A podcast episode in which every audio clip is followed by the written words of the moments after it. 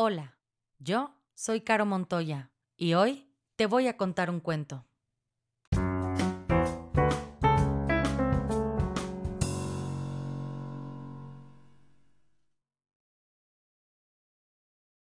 El cuento del día de hoy se llama El caso de Lorenzo, de Isabel Carrier.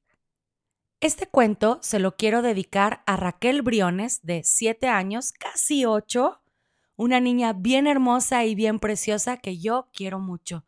Raquel, aquí va tu cuento. Y dice así. Lorenzo siempre arrastra un caso detrás de él. El caso se le cayó un día encima. No se sabe muy bien por qué. A causa de este caso, Lorenzo ya no es del todo como los demás. Necesita mucho cariño. A veces es casi molesto. Es muy sensible y tiene un gran sentido artístico. Le encanta escuchar música. Tiene un montón de cualidades. Pero a menudo las personas solo ven el caso que arrastra por todas partes y lo encuentran raro incluso un poco inquietante. Además, su caso le complica la vida. Se atasca en todas partes y le impide avanzar. Poca gente se da cuenta de que Lorenzo tiene que hacer el doble de esfuerzo que los demás para llegar.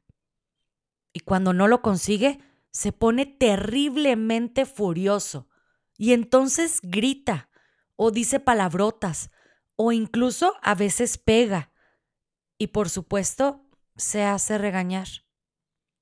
A Lorenzo le gustaría librarse de ese caso, pero es imposible. El caso está ahí y eso no tiene remedio.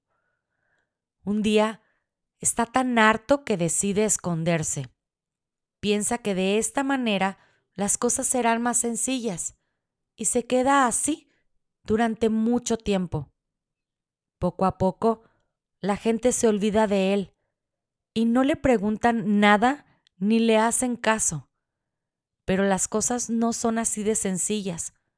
Afortunadamente, existen personas extraordinarias. Basta con cruzarse con una para volver a tener ganas de sacar la cabeza del caso. Ella le enseña a espabilarse con su caso, le muestra sus puntos fuertes le ayuda a expresar sus miedos. Ella cree que tiene mucho talento. Lorenzo vuelve a estar alegre. Ella le hace una bolsita para su caso. Y después se separan. El caso sigue estando ahí, pero es más discreto y sobre todo ya no se atasca en todas partes. Por fin, Lorenzo puede jugar con los demás. Ahora le encuentran un montón de cualidades. No obstante, Lorenzo sigue siendo el mismo. Y colorín colorado, este cuento se ha acabado. Y si no eres feliz, has fracasado como lombriz.